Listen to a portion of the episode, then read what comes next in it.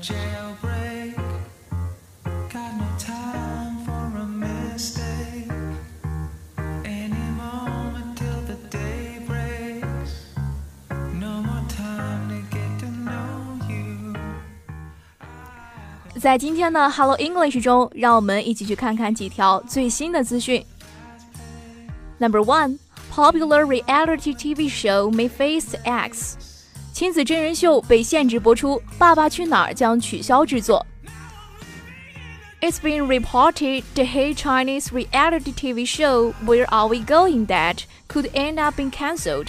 The suggestion comes amid report Chinese media watchdog is planning to crucial reality TV shows feature teenagers, particularly one featuring children of celebrities. It's still not clear why the new regulations are being brought in. 据报道，中国热播的亲子节目《爸爸去哪儿》将取消制作。据称，国家新闻出版广电总局正计划严格控制未成年人参与真人秀节目，特别是明星的子女。目前尚不清楚为何会出台这个新的管理措施。Adapt from a popular Thousand Craig shows of the same name, Where Are We Going Dad? features a group of celebrity dad taking their young children on trip across China, with various challenges posed before them. The program first aired in 2013 and became insistent hit in China, as it humanized celebrities by showing how they interact with their children. 改编自韩国流行的同名真人秀节目《爸爸去哪儿》，主要讲的是一群明星父亲带着他们的小孩在中国各地旅行，同时所面临的各种挑战。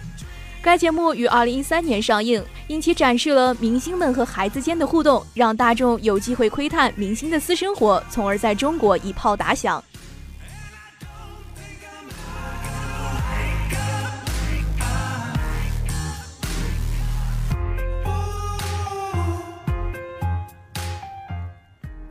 Number two, a cool moment Chinese singer exposes her lip singing shame by holding her microphone upside down. 萨顶顶因拿到麦克风露出假唱的行为。萨顶顶，a 37-year-old folk singer songwriter from Inner Mongolia, was performing yesterday at a Lantern Festival Ghana broadcast on China CCTV 15 when the embarrassing faux pas occurred. The star only realized she was holding her microphone upside down when she began singing. The video shows Sarah smiling sheepishly as she quickly reverses her mistake. 据人民网官方报道呢，三十二岁的萨顶顶是来自于内蒙古的民乐歌手和词曲作家。昨天在 CCTV 十五音乐频道播出的元宵晚会上演出时，发生了拿到话筒的尴尬一幕。 他开始唱歌的时候，才意识到麦克风拿到了。这段视频还显示，萨随即露出了不好意思的笑容，于是迅速扭转了他的错误。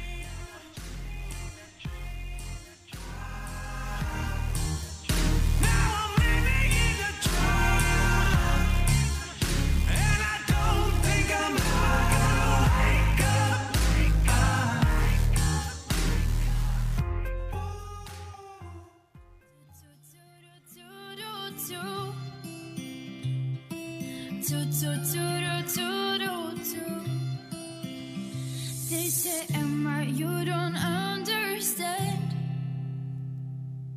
You will need a helping hand. Number three. They say, Emma, After the broadcast ended, Sa reportedly took to Sina Weibo to tell her 1.6 million followers. Next time, I will sharpen up my acting skills.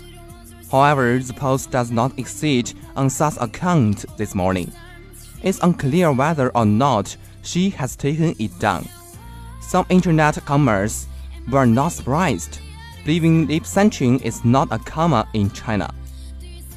据报道呢，节目播出后，萨顶顶通过新浪微博告诉他的一百六十万粉丝：“下次我会提高我的演技。”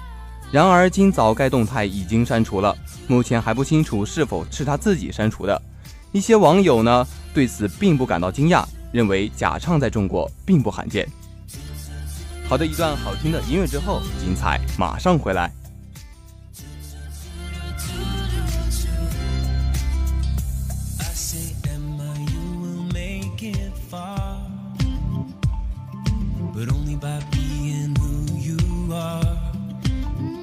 So I say, let them talk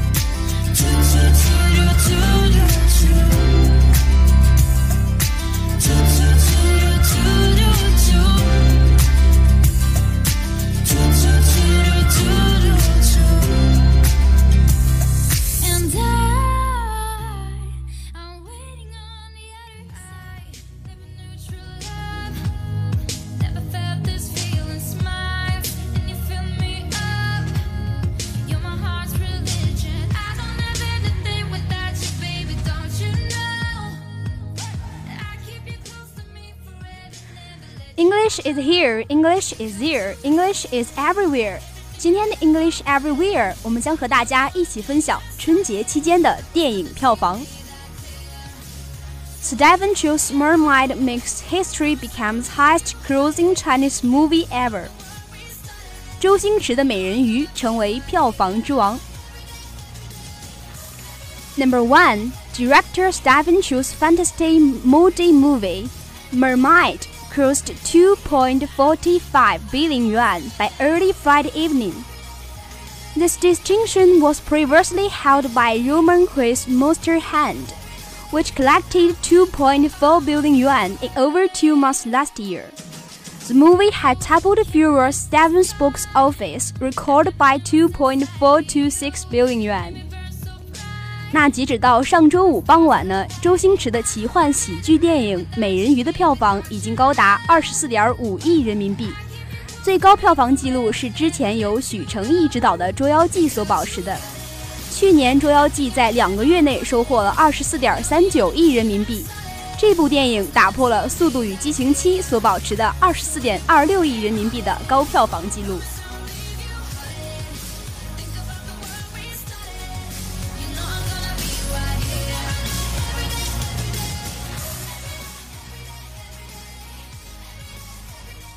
Number 2.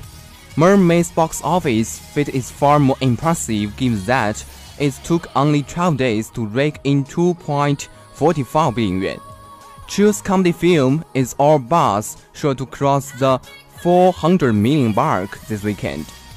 US movie buffs will also get to check out the latest Chinese blockbuster, as Sony Picture is all set to release the movie this weekend in nearly in 33 theaters.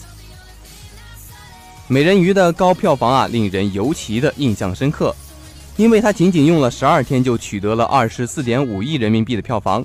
周星驰的喜剧电影一定能够在本周末突破四亿美元大关。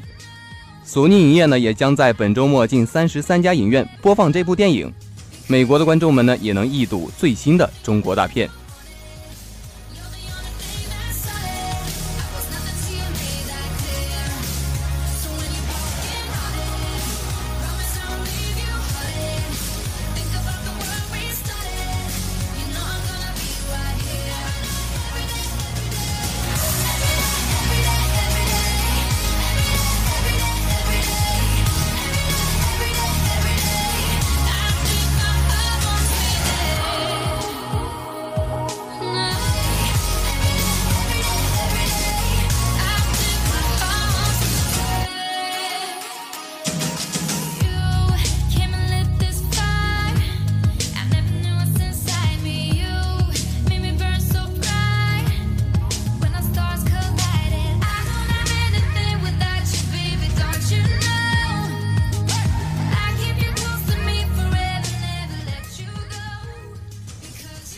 Number 3. During China's Lunar New Year's Day holiday, The Monkey King 2 and The Man from Macau 3 continued their strong run on the Chinese box office. All the three movies got a huge boost during China's New Year holiday period, which is traditionally considered to be best time for the release of big budget Chinese movies. 贺岁档呢，一贯都被认为是上映大制作电影的最佳时间。 在中国春节期间呢，上映的另外两部电影分别是《西游记之三打白骨精》和《澳门风云三》。这两部影片呢，在春节期间都表现不俗，并且这三部电影都收获了很高的票房。Number four, although both movies are far behind Mermaid in terms of box office numbers, but have been huge in their own rights, Monkey King 2 has reportedly collecting 147.6 million, while The Man from Macau 3 earned 145.9 million. dollars.